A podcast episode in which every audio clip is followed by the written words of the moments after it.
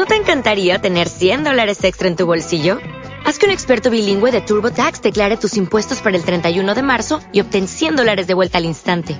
Porque no importa cuáles hayan sido tus logros del año pasado, TurboTax hace que cuenten. Obtén 100 dólares de vuelta y tus impuestos con 100% de precisión. Solo con Intuit TurboTax. Debes declarar para el 31 de marzo. Crédito solo aplicable al costo de la presentación federal con TurboTax Full Service. Oferta sujeta a cambios o cancelación en cualquier momento. 14.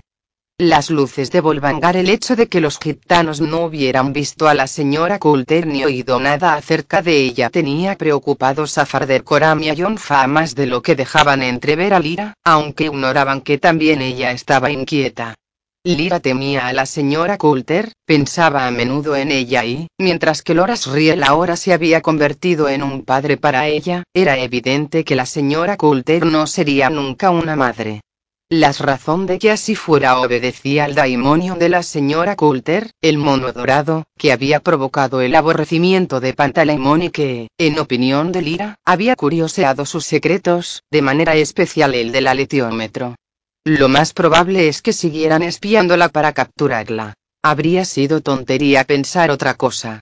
El asunto de la mosca espía lo demostraba, y quizás alguna cosa más pero cuando uno de sus enemigos asestó un golpe, no fue la señora Coulter.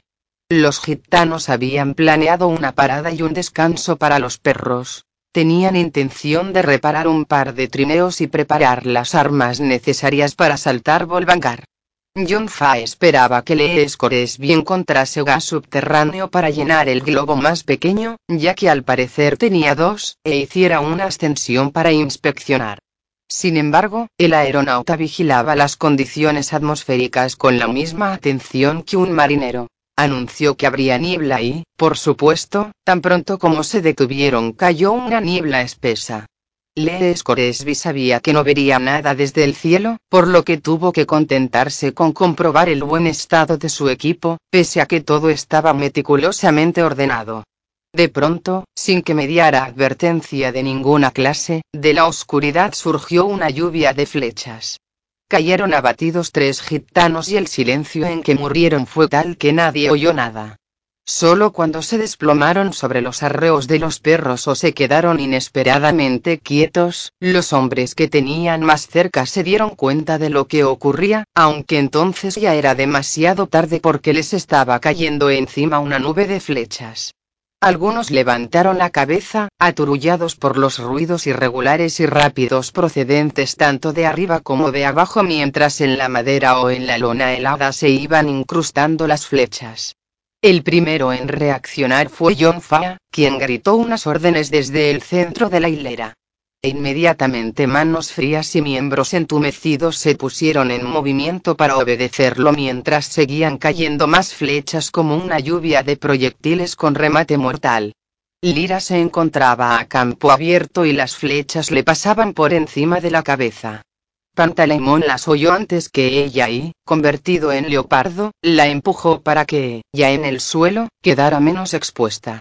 Restregándose la nieve de los ojos, Lira se volvió para ver lo que ocurría, puesto que a la semioscuridad reinante venía a añadirse la confusión y el alboroto. Oyó un poderoso rugido y el estrépito y chirrido de la coraza de Yorek Birnison cuando saltó sobre los trineos con el cuerpo totalmente protegido y se perdió en el seno de la niebla, todo lo cual fue seguido de gritos, gruñidos, crujidos y desgarramientos, además de ruido de golpes, quejidos de terror y rugidos de furia desatada, mientras los ponía fuera de combate. ¿Pero quiénes eran ellos? Lira todavía no había visto la figura de ningún enemigo. Los gitanos parecían multiplicarse para defender los trineos, aunque Lira se dio cuenta de que, al hacerlo, no hacían otra cosa que ofrecerse como blancos más seguros, aparte de que con las manos cubiertas con guantes y mitones no era nada fácil disparar sus fusiles. Solo había oído cuatro o cinco tiros en respuesta al incesante repiqueteo de la lluvia de flechas. Entre tanto los hombres iban cayendo minuto tras minuto. Oh, John Fa. No pudo por menos de pensar Lira, angustiada. Esto no lo habías previsto y yo tampoco te he ayudado en nada. Pero aquel pensamiento solo duró un segundo, ya que oyó un potente alarido de su pantaleimón y algo otro daimonion se abalanzó sobre él y lo derribó, dejando al mismo tiempo a Lira sin aliento, después de lo cual fue levantada por muchas manos que la sujetaron, contuvieron su llanto comitones que olían a tigre, la fueron pasando de unos brazos a otros y, finalmente, volvieron a dejarla tendida sobre la nieve, donde sintió mareo, ahogo y dolor, las tres cosas a un tiempo le levantaron los brazos tendiéndoselos tan atrás que hasta le chasquearon los hombros y alguien le juntó las muñecas y le puso una capucha para cubrirle la cabeza y ahogar sus chillidos, ya que gritaba a más y mejor. Yorek. Yorek Birnison. Ayúdame. ¿Pero acaso la oía el oso? No habría podido asegurarlo. No paraban de moverla de acá para allá y después la estrujaron contra una superficie dura que comenzó a dar bandazos y golpes como si fuera un trineo. Hasta ella llegaban ruidos desaforados y confusos. Yorek Birnison estaba demasiado lejos para que Lira alcanzara a oír sus rugidos. Después notó un traqueteo como si estuviera recorriendo un terreno accidentado, mientras se retorcía los brazos, permanecía con la boca tapada y, aún así, sollozaba de rabia y de miedo. Finalmente oyó extrañas voces que hablaban a su alrededor. Pan. Gritó casi sin aliento. Estoy aquí. SSSSS. Ahora te ayudo a respirar. Quieta. Con sus patitas de ratón le apartó la capucha para dejarle la boca libre y Lira aspiró una bocanada de aire helado. ¿Quiénes son? murmuró Lira. Parecen tártaros. Me parece que han herido a John Faa. No, le he visto caer. Habría debido prever este ataque. Eso lo sabemos. Pero nosotros deberíamos haberle ayudado. Si hubiéramos consultado el aleteómetro. Calla. Finge que estás inconsciente. Se oyó el chasquido de un látigo y el aullido de perros lanzados a la carrera. Por las sacudidas y los saltos de un lado a otro, Lira habría podido asegurar que iban a toda velocidad y, pese a que se esforzó en identificar los ruidos de la batalla, no pudo oír más que una siniestra racha de disparos amortiguados por la distancia, y después el crujido de pasos tan pronto rápidos como lentos al pisar la nieve. Nos llevan con los zampones, dijo Lira en un murmullo. La primera palabra que acudió a su mente fue la de amputación. Un miedo espantoso invadió todo su cuerpo, mientras Pantaleimón se acurrucaba junto a ella. Yo lucharé, afirmó él. También yo. Los mataré. Lo hará Yorek cuando se entere. Los aplastará. ¿A qué distancia estamos de Volvangar? Pantaleimón no lo sabía, aunque suponía que debían de encontrarse a menos de un día de distancia. Después de un viaje tan largo que le había provocado calambres por todo el cuerpo, aminoraron el paso y alguien le sacó la capucha. Lira levantó los ojos y contempló un rostro ancho de rasgos asiáticos, enmarcado en una capucha de glotón, iluminado por el parpadeo de una luz vacilante. En sus negros ojos brillaba un destello de satisfacción, sobre todo cuando Pantaleimón se escabulló del anorago de Lira y descubrió sus blancos dientes de armiño al tiempo que emitía un bufido. El daimonion del hombre, que era un glotón voluminoso y pesado, le respondió con un gruñido que no arregló lo más mínimo a Pantaleimón. El hombre levantó a Lira para sentarla y le apoyó el cuerpo contra el costado del trineo, pero Lira seguía inclinándose hacia un lado porque continuaba con las manos atadas a la espalda. El hombre, pues, optó por desatarle las manos y atarle los pies. A través de la nieve que caía y de la espesa niebla que todo lo envolvía, Lira vio que el hombre era muy fuerte, al igual que el conductor, y se dio cuenta de que mantenía muy bien el equilibrio en el trineo y se movía como en su casa en aquellas tierras, lo que no era el caso de los gitanos. El hombre habló, pero Lira no entendió palabra. Lo intentó con otra lengua pero obtuvo el mismo resultado. Finalmente le habló en inglés. ¿Cómo te llamas? Pantaleimón erizó los pelos en señal de advertencia y Lira comprendió al momento lo que eso significaba. Le quería dar a entender que aquellos hombres no sabían quién era ella. No la habían secuestrado por su relación con la señora Coulter y, en consecuencia, a lo mejor no estaban al servicio de los zampones. Lizzie Brooks respondió ella. Lizzie Brooks repitió él. Nosotros llevarte sitio bonito, gente simpática. ¿Quiénes sois? Samoyedos, cazadores. ¿A dónde me lleváis? Sitio bonito. Gente simpática. ¿Tienes panservigirn? Para protección. No sirve. Ja, ja, oso no sirve. Nosotros cogerte de todos modos. Se echó a reír ruidosamente. Lira se reprimió y no dijo nada. ¿Quién será aquellos hombres? Preguntó el hombre al poco rato señalando hacia atrás, al sitio de donde venían. Comerciantes. ¿Comerciantes? ¿Qué clase? Pieles, licores respondió Lira, hoja de humo. Vender hoja de humo y comprar pieles, ¿verdad? Eso. El hombre dijo algo a su compañero, quien le respondió de forma escueta. El trineo seguía avanzando incesantemente y Lira se acomodó mejor e intentó averiguar hacia dónde se dirigían.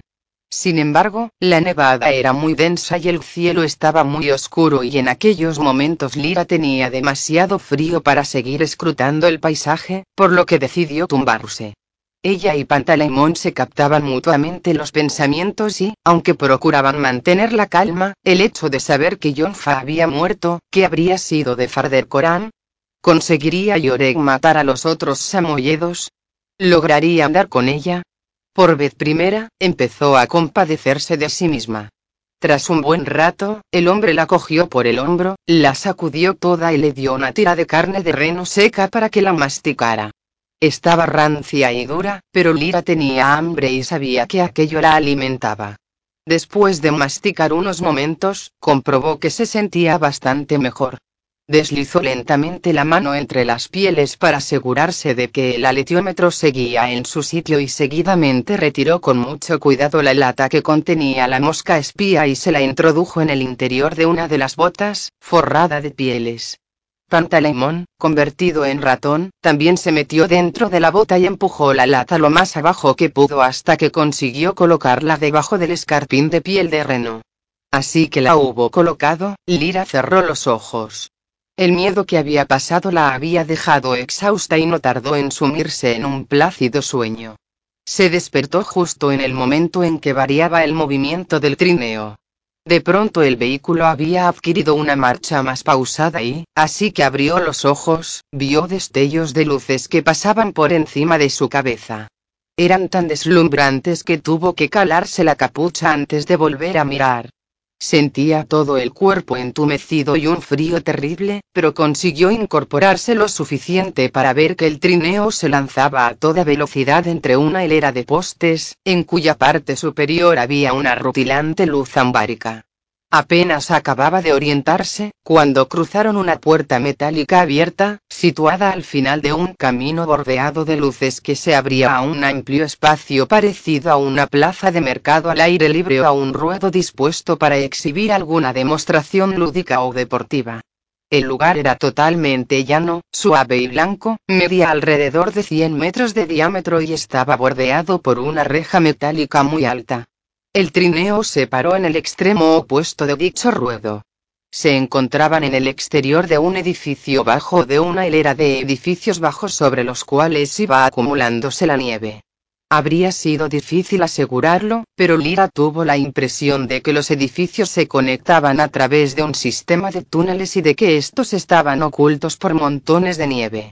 A un lado, un sólido poste metálico le brindó una imagen familiar, aunque Lira no habría podido decir que le recordaba exactamente.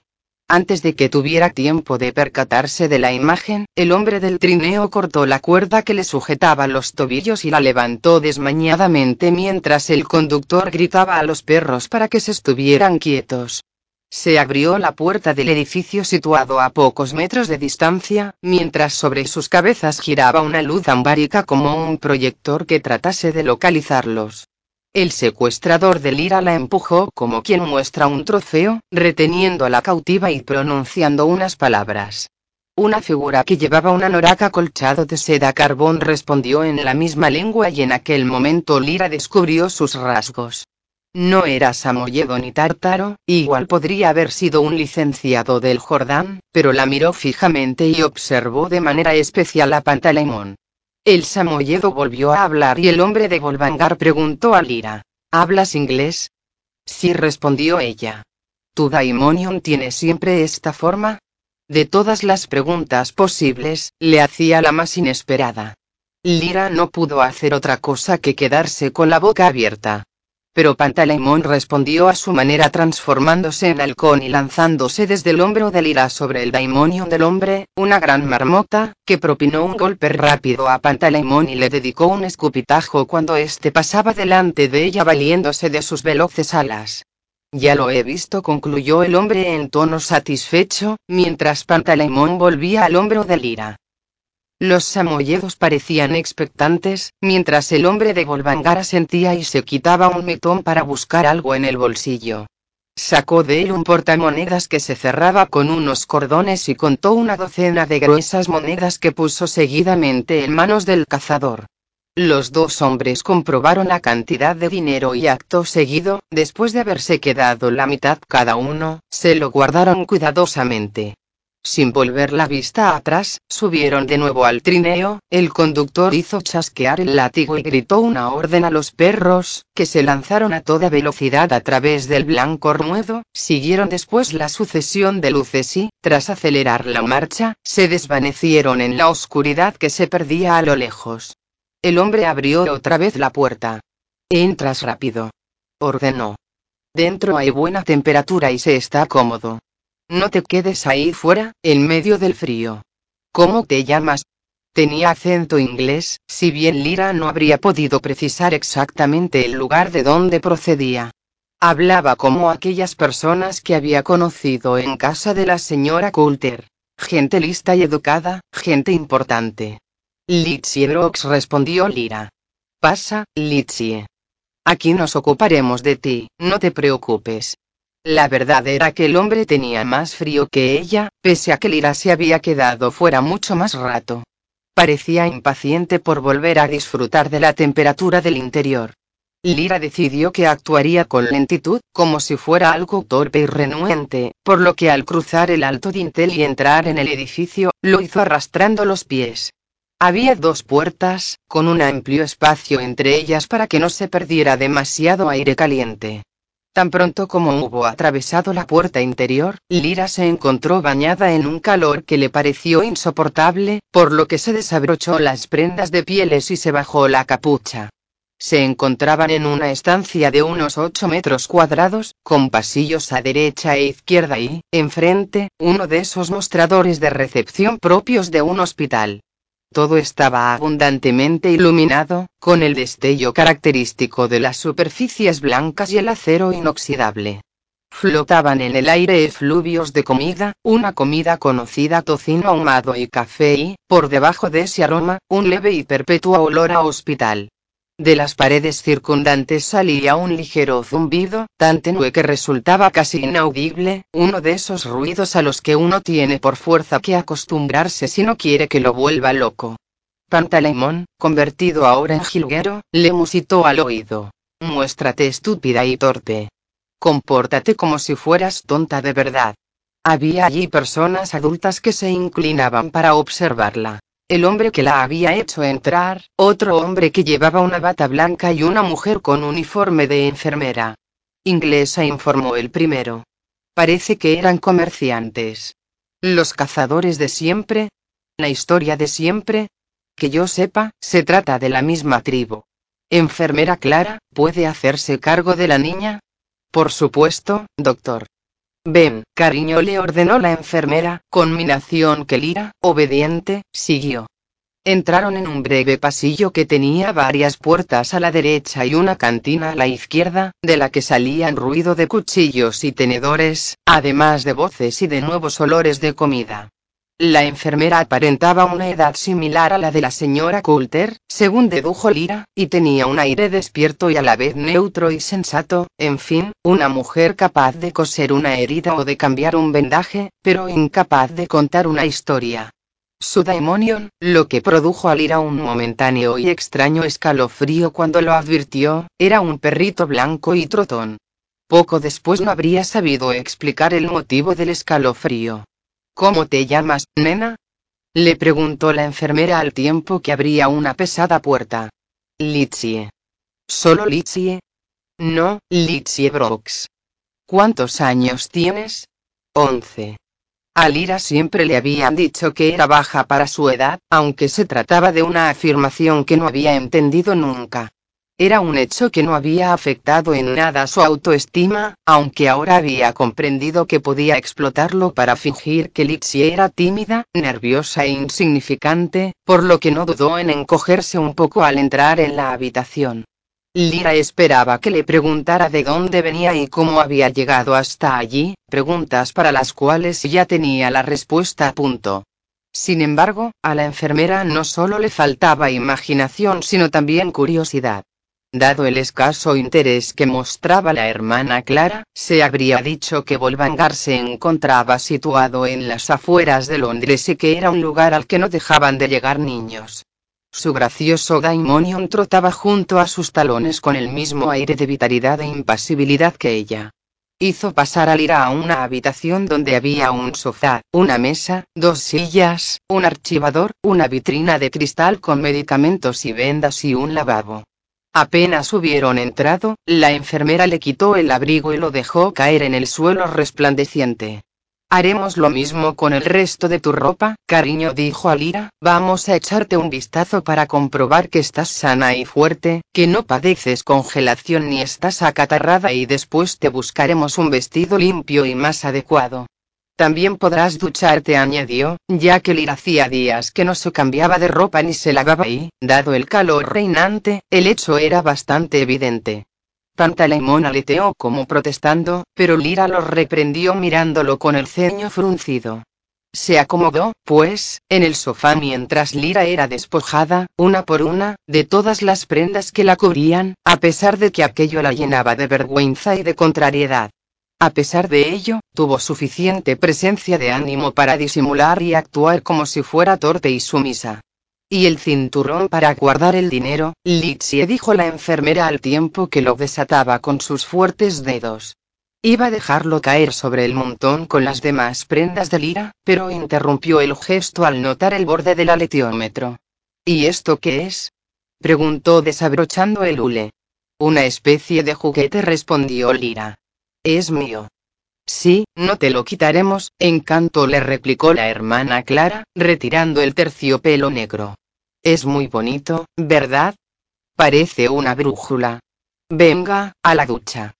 Continuó, dejando a un lado el aletiómetro y corriendo una cortina de seda carbón que cubría un rincón.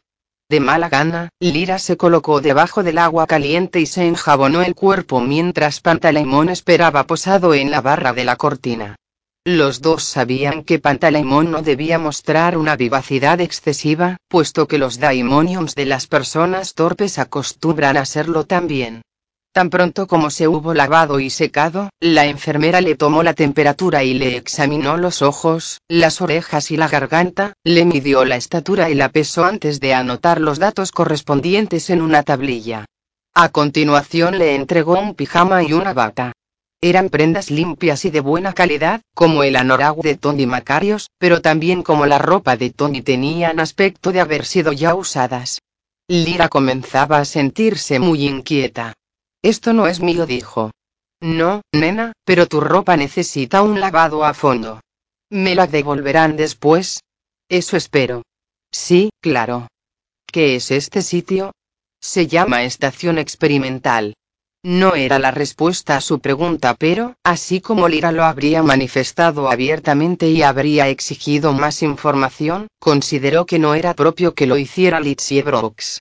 Por consiguiente, no puso objeción alguna a los vestidos y no dijo nada más.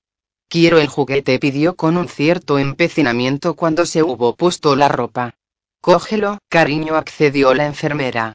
¿Pero no preferirías un bonito osito de peluche? ¿O una hermosa muñeca? Abrió un cajón lleno de juguetes anodinos que parecían objetos muertos.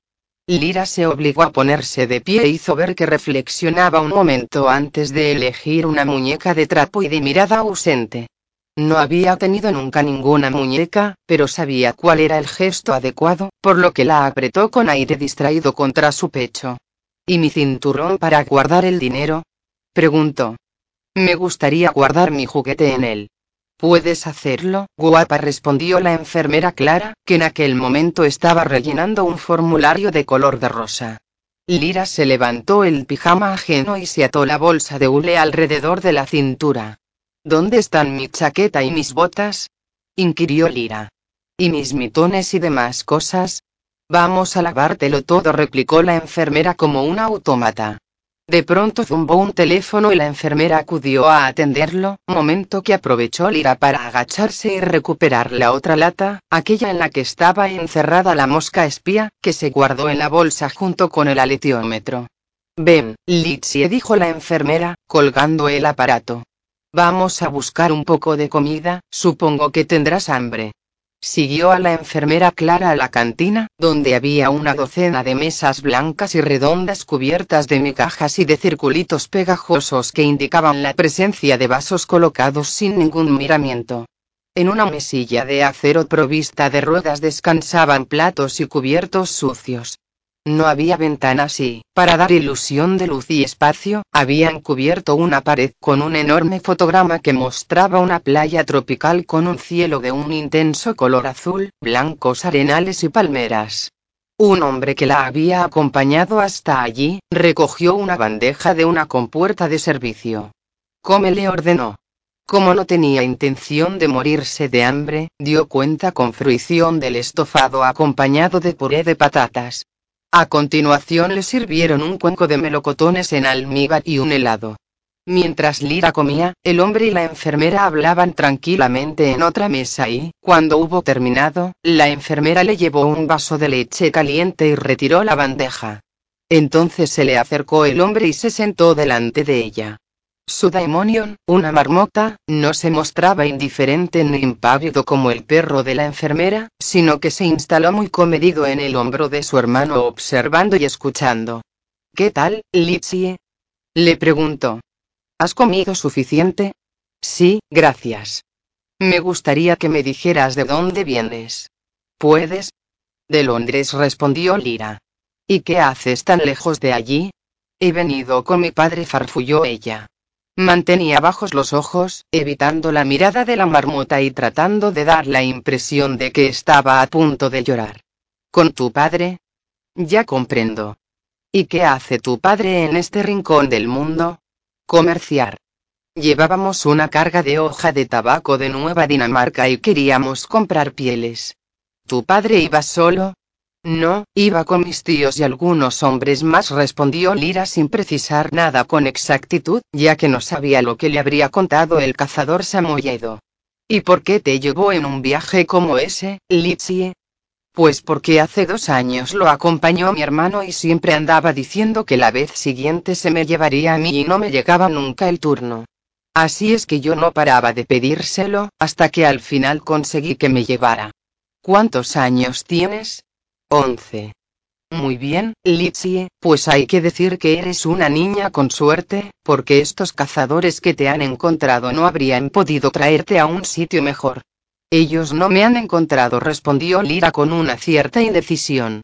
Ha habido una lucha, había muchos hombres, y tenían flechas, no creo que hayan ido así las cosas. Lo que yo pienso es que te has separado del grupo de tu padre y que te has perdido. Cuando estos cazadores te han encontrado, estabas sola y te han traído directamente aquí. Las cosas han ocurrido de esta manera, Litsie. Yo he visto lucha, replicó la niña. Han disparado flechas y griega. Quiero estar con mi padre. Agregó gritando y echándose a llorar. Bueno, mientras él viene, estás a salvo, la consoló el médico. Pero yo he visto cómo disparaban flechas. ¿Te lo ha parecido? Cuando el frío es muy intenso ocurren este tipo de fenómenos, Litsie. Te has quedado dormida, has tenido una pesadilla y ya no distingues la realidad de lo que no lo es. No ha habido lucha, de eso puedes estar segura. Tu padre se encuentra sano y salvo y no tardará en venir porque este es el único sitio edificado en muchos centenares de kilómetros. Menuda sorpresa la suya cuando te encuentres sana y salva. Y ahora la enfermera Clara te llevará al dormitorio, donde encontrarás a otros niños y niñas que también se perdieron en estas soledades, exactamente igual que tú. Ya puedes irte. Mañana por la mañana volveremos a hablar. Lira se puso de pie y abrazó la muñeca, mientras Pantaleimón se encaramaba a su hombro y la enfermera les abría la puerta para dejarlos salir. Pasaron por más corredores y Lira, además, se sentía tan cansada y tenía tanto sueño que no paraba de bostezar. Si apenas podía levantar los pies del suelo, calzados con las zapatillas de lana que le habían dado. Pantaleimón estaba que se caía y tuvo que transformarse en ratón y acomodarse en el bolsillo de su bata. Lira le pareció entrever una hilera de camas, caras de niños, una almohada, antes de sumirse en un profundo sueño. Alguien la sacudía. Lo primero que hizo fue palparse la cintura. Los dos recipientes de lata seguían en su sitio, no habían sufrido daño alguno. Quiso abrir los ojos, pero le resultaba imposible. En su vida había tenido tanto sueño. Despierta. Despierta. Era un murmullo en el que participaba más de una voz. Con un esfuerzo indescriptible, como si tuviera que empujar una roca cuesta arriba por la pendiente de una montaña, debatiéndose contra el sueño, Lira consiguió despertarse. A la luz tenue de una bombilla ambárica muy débil, colgada de la puerta de entrada, vio a otras tres niñas apiñadas a su alrededor. Apenas alcanzaba a distinguirlas, porque le costaba enfocar los ojos, pero le pareció que aquellas niñas eran de su misma edad y que hablaban inglés. Ya se ha despertado. Le han dado píldoras para dormir. Seguramente, ¿cómo te llamas? Litsie farfulló Lira. ¿Va a llegar otro cargamento de niños? Preguntó una de ellas. No lo sé. Conmigo no ha venido nadie. ¿De dónde te han sacado, entonces? Lira hizo de nuevo esfuerzos, esta vez para sentarse. No recordaba haber tomado ninguna píldora para dormir, pero era muy posible que se la hubieran dado con la bebida.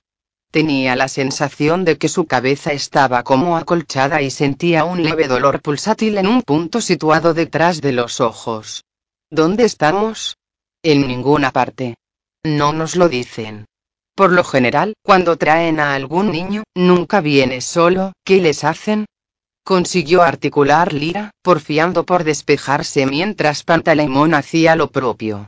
No lo sabemos, respondió la niña que parecía llevar la voz cantante, una niña alta, pelirroja, de movimientos bruscos y marcado acento inglés. Nos toman medidas, nos examinan y criega. Miden el polvo, dijo otra, esta de cabello oscuro, regordeta y simpática. Eso tú no lo sabes, le replicó la primera. Sí, lo miden, intervino la tercera, que parecía un poco alicaída y hacía muchos mimos a su daimonion, un conejo. Yo he oído lo que decían. Después se los llevan uno tras otro y ya no sabemos nada más, solo que no vuelve ninguno, agregó la pelirroja. Hay un niño que cree, apuntó la gorda.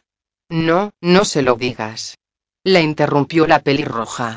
Todavía no. ¿Aquí también hay niños? preguntó Lira. Sí, cantidad de niños. Calculo que habrá unos 30. Y más.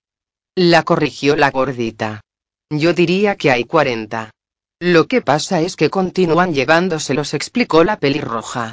Generalmente empiezan trayendo a un grupo, después el grupo va creciendo y a continuación los niños empiezan a desaparecer uno por uno. Son zampones, puntualizó la gorda. Ya sabes, zampones. Les teníamos mucho miedo y al final nos cazaron, Lira estaba despertándose por momentos. Los daimonions de las otras niñas, a excepción del conejo, se habían reunido a escuchar en la puerta y no había nadie que levantase la voz por encima de un murmullo. Lira les preguntó sus nombres. La pelirroja se llamaba Annie, la gorda y morena bella y el nombre de la delgadita era Marta. Las niñas no sabían cómo se llamaban los niños, porque casi siempre mantenían a los dos sexos separados. La verdad era que no las trataban mal. Aquí se está bien, la informó Bella, no hacemos casi nada, solo algún examen de vez en cuando. También tienes que realizar ejercicios y después te toman las medidas, te comprueban la temperatura y otras cosas por el estilo. La verdad es que se pasa bastante aburrido. Salvo cuando viene la señora Coulter, precisó Annie. Lira tuvo que ahogar el grito que estuvo a punto de escapársele y Pantaleimón aleteó con tal fuerza que las otras niñas se dieron cuenta de su reacción. Está nervioso, les explicó Lira, tratando de apaciguarlo. Seguramente nos han dado algunas píldoras para dormir, como vosotras habéis dicho, porque estamos muy amodorrados los dos. ¿Quién es la señora Coulter? La que nos cazó la mayoría de nosotros, explicó Marta. Todos hablan de ella. Verla es una señal segura de que van a desaparecer más niños. Le gusta observar a los niños cuando se los llevan, le gusta ver qué hacen con nosotros. Hay un niño que se llama Simón que cree que nos matan y que la señora Coulter lo presencia cuando lo hacen. ¿Que nos matan? exclamó Lira con un estremecimiento. Es muy probable, teniendo en cuenta que no hay ninguno que vuelva. También les interesan los Daimonions, aseguró Bella. Los pesan, los miden y cosas así. ¿Tocan a vuestros daimonions? Oh, no, Dios mío. Lo que hacen es poner balanzas y el daimonion tiene que subirse a ellas y transformarse y ellos van tomando notas y sacan fotos. Y a ti te meten en la vitrina y te miden el polvo, siempre lo mismo, no paran un momento de medir el polvo. ¿Qué polvo? inquirió Lira. Pues no lo sabemos, respondió Annie. Algo que está en el espacio. No es polvo de verdad. Si no tienes el polvo ese, todo va bien. Pero al final todo el mundo acaba teniendo polvo. ¿Sabes qué dice Simón? Declaró Bella. Pues que los tártaros se hacen unos agujeros en la cabeza para que les entre ese polvo. Sí, ¿qué vas a ver él? repuso Annie con aire desdeñoso. Cuando vea a la señora Coulter, se lo preguntaré. No te atreverás exclamó Marta, admirada. Claro que me atreveré. ¿Cuándo vendrá? preguntó Lira. Pasado mañana respondió Annie. Lira sintió un aterrorizado sudor frío que le bajaba por la espina dorsal y Pantaleimón se le acercó. Tenía un día para localizar a Roger y para descubrir todo lo relacionado con aquel lugar. Después, a lo mejor podía escapar o conseguir que la rescataran. Si habían matado a todos los gitanos, ¿quién ayudaría a los niños a vivir en medio de la desolación de aquellos páramos helados?